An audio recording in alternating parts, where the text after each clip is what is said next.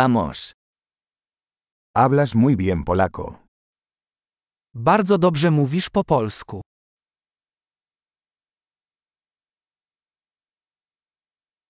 Finalmente me siento cómodo hablando polaco. Wreszcie czuję się komfortowo mówiąc po polsku.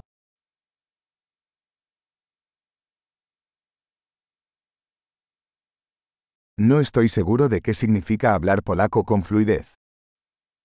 Nie jestem pewien, co w ogóle oznacza biegła znajomość języka polskiego.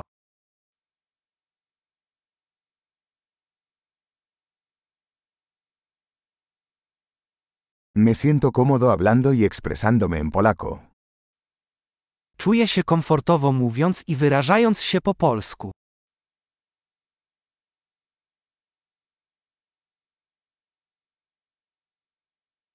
Pero siempre hay cosas que no entiendo.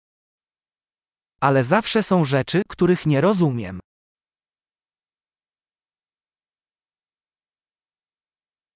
Creo que siempre hay más que aprender. Myślę, że zawsze można się więcej nauczyć.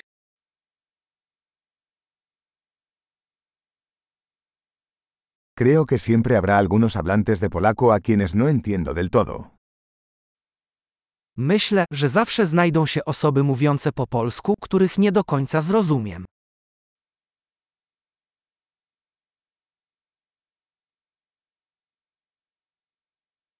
Eso podría ser cierto también en español. To może być prawdą również w języku hiszpańskim.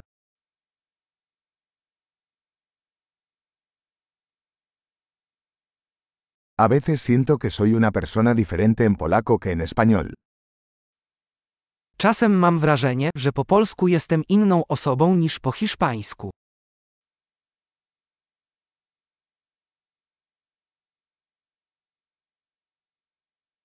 Me encanta quién soy en ambos idiomas. Kocham siebie w obu językach.